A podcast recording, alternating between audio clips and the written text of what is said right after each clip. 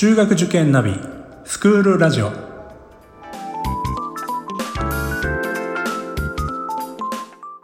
スクールナビゲーターののびるです。この番組は中学受験を目指すご家庭に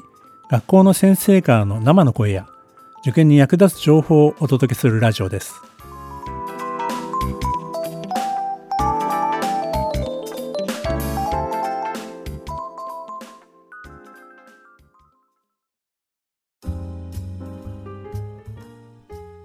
何かここで皆さんにちょっとあのその白煙祭だけじゃなくてちょっと他の質問もさせてもらいたいなというふうに思ってるんですけど、えっ、とそうですね。まああのもちろん白煙祭含めた話でもいいんだけどもそのあの東京都市大附属都市高のね良さっていうかあのまあ自分はこういうところに都市高にいいところを感じてるっていうか入学してみてね。そういうところがあればちょっと教えてもらいたいんですけど。まあ、えそうですね、年子の、うちの学校のいいところは、えっとまあ、先生と生徒の距離がまず近いっていうのもあるし、あとは、先輩と後輩の距離もものすごく近いかなって思ってます。まあ、先生方も、なんだろう、その、普段あの日常的な会話とかも、えっと、話してたらしてくれるし、あの、隣のクラスの先生が、その、野球でちょっとどこどこファンだから、っていうのでそそこで話を振るとそれにちゃんと答えてくれたりっていう日常的な会話をしやすいからえっとなんだろうなその授業で分からなかったところの質問もしやすいし あの話しかけやすいので職員室あのその先生方がいるところには入れないんですけど、えっと、そこで、この先生に質問があるって言った時にも、なその職員室だから堅苦しくなるっていうわけじゃなくて、その先生を呼んで、気軽に質問できたりだとか、勉強の点で質問できたりだとか、あとは、その今回の派遣祭もそうですけど、そういう先生方に用事がある時でも、すぐに呼ば、呼んだら、えっと、時間がある限り、なるべく答えてくれたりするっていうのがものすごくいいかなって思ってます。まあ、あと、僕が一番実感してるのが、まあ、さっきその2個目に言った先輩と後輩の距離の近さかなっていうのがあって えっと、ものすごく、なん、その部活内でも、あの、自分の部活だけじゃなくて他の部活を見てて、仲いい、あの、先輩後輩が多いなっていうのは感じていて、まあ自分もその先輩と、あの、一回、あ、一回ていうかよくご飯行ったり遊びに行ったり、あとは一人仲いい先輩がいるんですけど、その先輩と一緒に好きなアーティストのライブに行ったりだとかっていう点で、えっと、学校内、学校外でもものすごく関わりが多いかなって思ってます。なんかさっきからゆげ先輩って言ってますけど、普段は僕のことを、あの、ゆげちゃんって呼んできたりだとか、あの、そんな感じで、あの、なんか今日堅苦しくなってますけど、普段は、なんかものすごく、あの、ラフな感じで呼び合ってるな、みたいな。そういうところは、でもなんかここに本部今、もうすごく頭抱えてますけど、あの、でも逆にそれが、あの、派遣祭につながってきますけど、ものすごくやりやすかったなっていうのが、うちの学校のいい点かなって思ってます。ゆげちゃんなんかが思う、なんかこう、都市高の先生で、この先生面白い、あ、これカットしなくちゃいけなくなるかもしれないけど、面白い先生と、どんな先生がいいの？うーんと、僕の関わりある先生生で言うと、なんだろうな。まあでも、どんな先生も面白いんで、この先生がものすごくいいみたいな。なるほど、なるほど。言いづらいな、みたいな。ああ、いい答えだね、すごく。なんかちょっと、ここから見て、まあ、名前は控えさせていただきますけど、もちろんもちろん。授業の中で、ちょっと小ネタを挟んでくれる先生がいたりだとか、まあ、あと、その、癖が強い先生の中でも、なんだろうな、えっと、キャラの癖が強いだとか、ギャグの癖が強いだとか、なんかものすごく、あの、個性がもの強いっていうか、個性がものすごく出ている先生が多くて、ものすごく、なんだろうな、授業とか、その学校生活内でも馴染みやすい人が多いかなっていう感じがします。なるほどね。ありがとうございます。僕はあの、この番組にあの過去に出ていただいた小村先生をよく知ってるんですけど、まあ、そういう先生なんかがいてあの楽しそうな学校だなっていうのはすごく感じてますけどね。はい、ありがとうございます。えー、じゃあクリックお願いします。魅力ですね。頼んだよ、お前。悩むな。あの、クイ君は、あの、都市高を選んだというか、入学する、受験したっていうのは、なんで受験したんですか？当時通ってた塾の先生から、ここの学校にはその、お前とこうよく趣味が合うかもしれない友達がいっぱいいるぞみたいなことが言われて、まあ、そうだったら別に入っても楽しいのかなと思って、ちょっと候補に入れたんですよ。で、実際入ってみるとそうですね、うん、なんか友達がみんなこう、朗らかというか、話せて全くこう、なんだろうな、気安く話せる友達がたくさんいて、馴染みやすかったかなっていうのはありますね。うちうちの人もこう陽気な人も頭がいい人も、まあ、そんなに頭が良くない人もなんかこう同じ立ち位置でいろんなことを話せてなんかこう差別とかまあその自分のクラスだけかもわわかんないですけど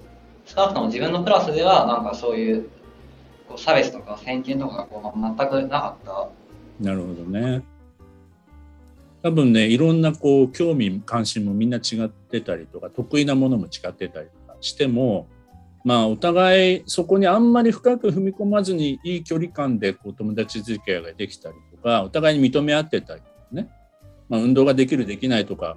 そんなこともあんまり関係なく一緒に楽しめるっていうのは、まあ、男子校にはよくあの聞く話なんだけどやっぱり都市高さんもそんな感じなのかな？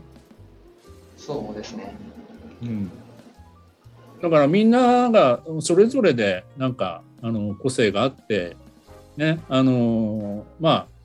学校が楽しいと思えるようなところなのかなっていうそんなイメージを今あの聞いてて持ちましたけどね。ああとはこうなんだ他の魅力としてはそうだなこうよく小学校の頃とかって家帰ってきて親に学校のことについて話すみたいな機会があるじゃないですか。はい。ああいう感じでこう友達と学校のことについて話すときに話すネタがこう大量に大量にあるんですよ。魅力的な先生もたくさんいるし、こうマスコットキャラクターみたいなやつもいるし、なんか学校の施設もちょっと他のところとは違ってみたりして、なんだろうな。ね、話のネタが尽きないというか、ま、毎日毎日。これ面白いね。割と面白いですね。いいな。ネタが尽きないっていいよね。うん。でも親も安心だよね。でもそういう話をしてくれるっていう。そううん、私がその親だったらあの嬉しいですよ。学校のいろんなことを教えてくれて、えー、思え楽しんでんだなと思いました。うん、ありがとうございます。えー、本部君、どうでしょう？そうですね。魅力としては、まあ、外見的な魅力で言うと、まずは、校舎が綺麗ですね。うん、これは結構、でも、これって結構重要なことだと思うんですけど、やっぱ校舎が綺麗で、あと、結構明るいんですよね。あのガラス張りになってる場所が多くて夏場は確かに暑いっていう生徒もいるんですけどでも冬場はすごいあったかいし最近もライトが LED に変わったのですごい明るくて綺麗でなんか学園祭の時とかも夜巡回しても全然怖くないでこういう環境があるとやっぱり気持ち的にもモチベーションが上がるし、そうですね、綺麗な空間っていうのが、本校の魅力の一つであるのかなと思います。で、内面的な部分で言うと、やっぱ自由が多いですね。本校もともと、あの、工業大学の部族で、それが合併して、都市大附属になったんですけど、やっぱり、男子校、昔からある男子校って結構校則が厳しいところが多いと思うんですね。髪型について厳しいとか、持ち物が、持ち物検査を前になんかよくされるとか、そういうのを聞くと、意外とうちの学校はそういうのに関して自由なのかなって思って、髪は染めなければ髪型自由ですし、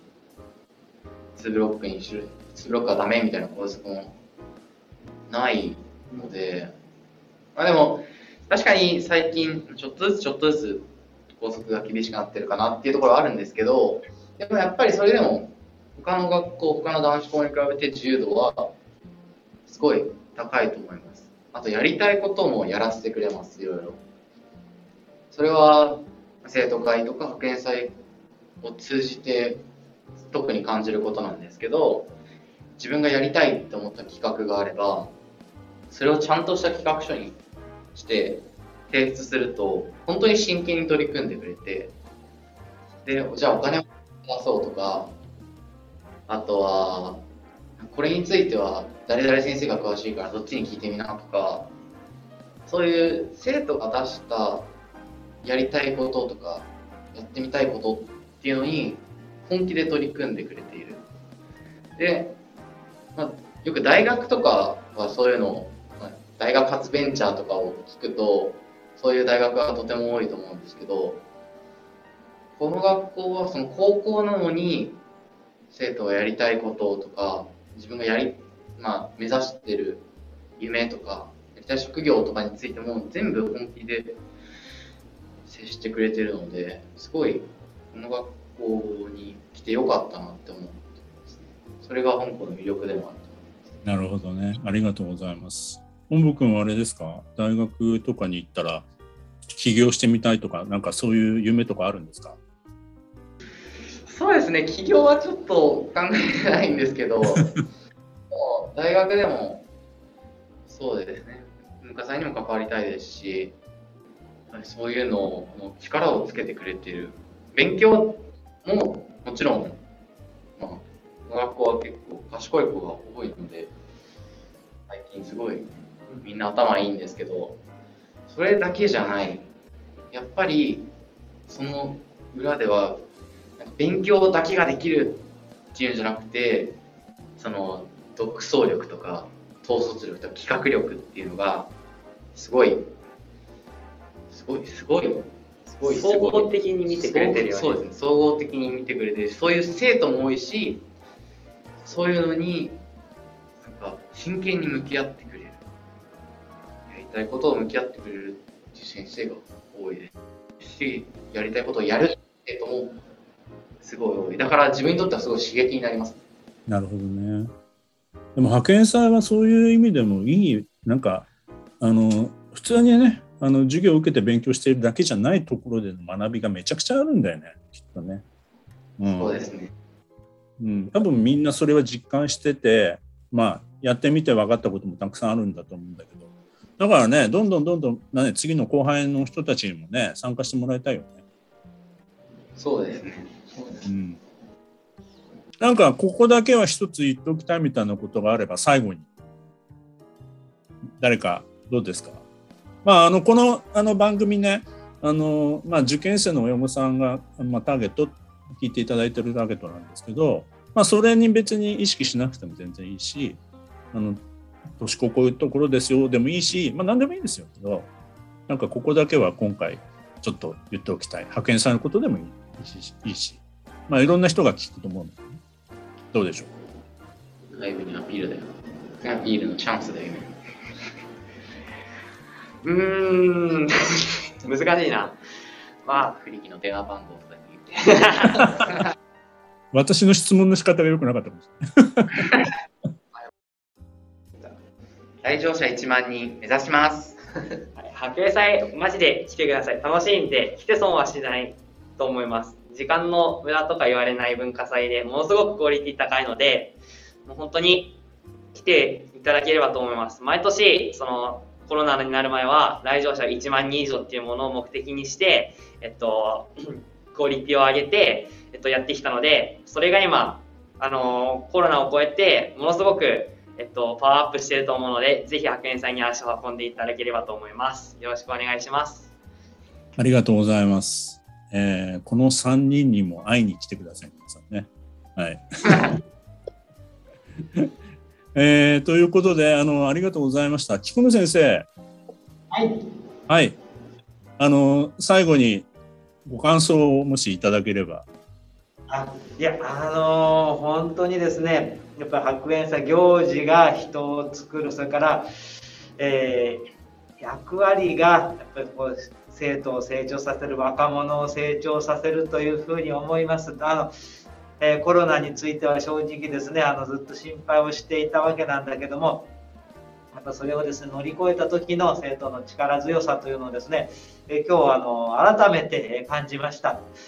なんでね、あのー、これ、えー、やっぱちょあの可愛い子には旅をさせろという言い方があるけれども、こうね、試練っていうかね、こうね、乗り越えるっていうのはね、すごく大事なことなんだなと感じましたです。ありがとうございます。絶対ね、あれなんですよ。こういうことを経験して乗り越えてると、あの、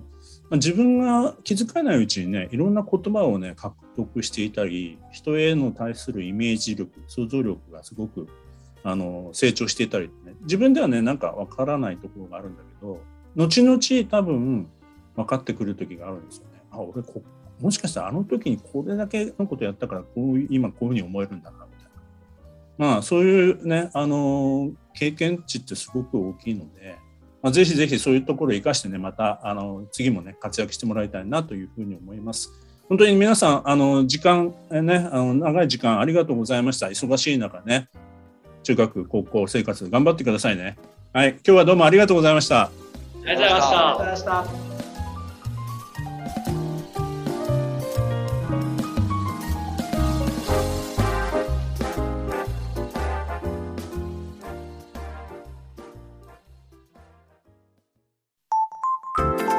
クールラジオでは番組への感想、出演してほしい学校など皆様からのお便りをお待ちしております。また、受験に関する質問や相談にもお答えしていきますので、概要欄の Google ホームからお気軽にお寄せください。Apple、Amazon、Google、Spotify などの無料のポッドキャストアプリで、購読やフォローなどのボタンを押していただくと更新情報が届きますので便利です。それでは次回もスクールラジオでお会いしましょう。